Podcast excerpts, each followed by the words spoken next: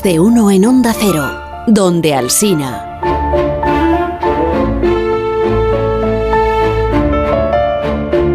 Como hemos contado, Ramón J. Sender y Eduardo de Guzmán fueron los dos periodistas que contribuyeron desde sus diarios respectivos, La Libertad en el caso de Sender y La Tierra en el caso de, Eduardo de Guzmán, contribuyeron a eh, que saliera a la luz la verdad, a desenmascarar la versión oficial falsa que se había dado de lo ocurrido en Casas Viejas. Ambos viajaron juntos a mediados de 1933 hasta Andalucía. Tres años y medio después, Eduardo de Guzmán asistió al momento final de la Guerra Civil Española. Y hoy en Historia de con Javier Cancho vamos a recordar también ese pasaje. Hoy en Historia de Eduardo de Guzmán en el puerto de Alicante. La caída de Madrid era un hecho. Por la calle ya había grupos de fascistas vitoreando a Franco. El 28 de marzo de 1939. De Guzmán logró subirse en un camión que dejó Madrid pegando tiro rumbo a Levante. Jueves 30 de marzo del 39, de Guzmán ha llegado al puerto de Alicante. Allí escucha historias de barcos que se acercan pero no paran. Se sabe que los fascistas ya han entrado en Ciudad Real, Cuenca y Jaén. Los italianos que tomaron Albacete pueden plantarse en Alicante en unas horas. Solo queda esperar. A tres metros de Eduardo de Guzmán, un hombre se pega un tiro. Enseguida se cuenta que no es el primero. Aquel día unos cuantos se quitaron la vida. Y es el mayor tormento del puerto, de los días pasados en el puerto, es el tormento de la esperanza. De creer que vamos a salvarnos cuando en realidad no tenemos salvación posible. Era la voz de Eduardo de Guzmán. La esperanza consistía en la llegada de un crucero francés. Se había dicho que solo podrían subir 150 personas. La selección de quienes podrían embarcarse provocó airadas discusiones. Viernes 31 de marzo, de noche pocos duermen. Hace frío. Los 150 afortunados esperan aparte con sus equipajes, mirando tensamente el mar. A la una y media de la madrugada se avistan varios barcos, pero no acaban de entrar. A las dos, tres navíos se aproximan al puerto, pero a 300 metros dan la vuelta.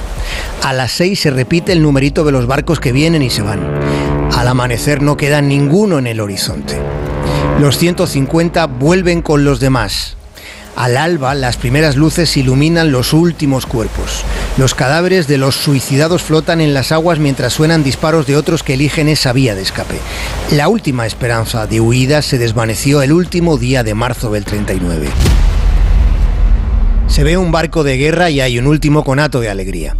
Al aproximarse se comprueba que no es el ansiado navío francés, es un minador español, el Vulcano, con ametralladoras emplazadas apuntando hacia los muelles. Un hombre de servicio en el pequeño faro de la bocana del puerto lanza un grito y se arroja al vacío. Su cráneo salta en pedazos entre las rocas.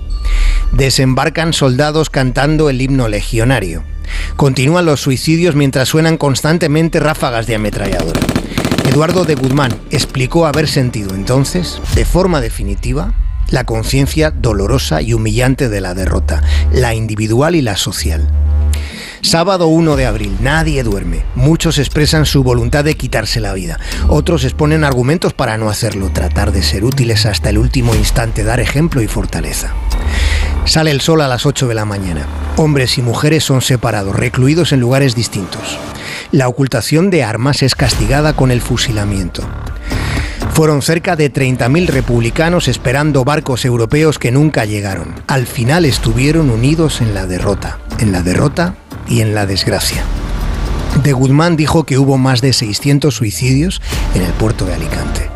En Madrid fue torturado, después fue condenado a muerte junto con Miguel Hernández. Por 5.000 pesetas era posible salvarse, pero su familia no las tenía. Por eso nunca supo por qué razón, al cabo de 16 meses de espera, de esperar la ejecución, se le concedió el indulto. Cumplió siete años en la cárcel le dieron la libertad provisional con la sanción de no poder ejercer jamás el periodismo.